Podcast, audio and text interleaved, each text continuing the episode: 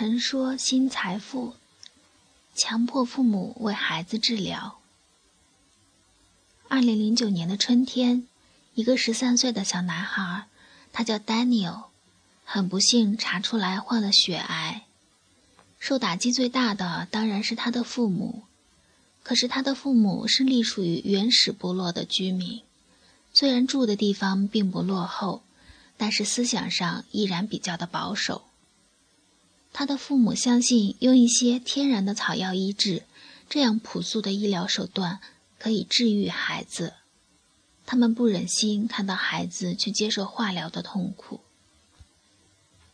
按照美国的法律，医院是不能够干涉父母给孩子治病的。所以，当父母决定办手续离院的时候，医生没有办法，也没有理由阻拦。不过呢，医院很快将他们告上了法院，缘由就是父母不给孩子予以及时的治疗，叫做医疗忽视罪，忽视了孩子的生命安全。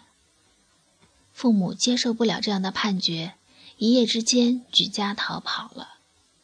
不过法院也特别较真儿，强制执行。他们找到了丹尼尔这家人，给他们看了逮捕令。这对父母没有办法，只好带着孩子去医院接受痛苦的化疗。这个孩子丹尼尔，春天检查出来患病，五月中旬，法院判决父母必须带着孩子去接受治疗。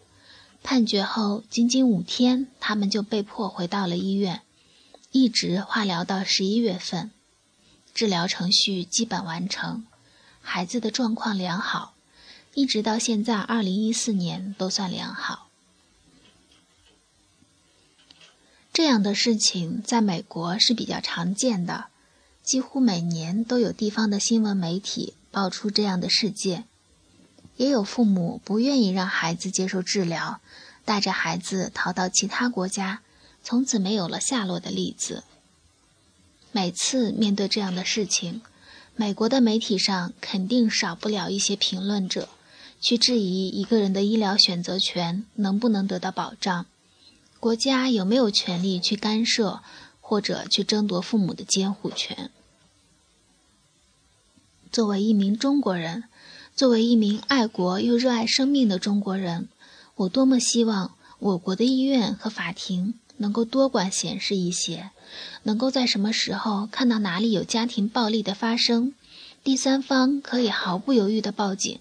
且人身安全得到保障，或者是有一些医疗程序，因为金钱和观念上的不足而不能完成的时候，国家的机构能够站出来，让某些人的生命能够有机会得到延续。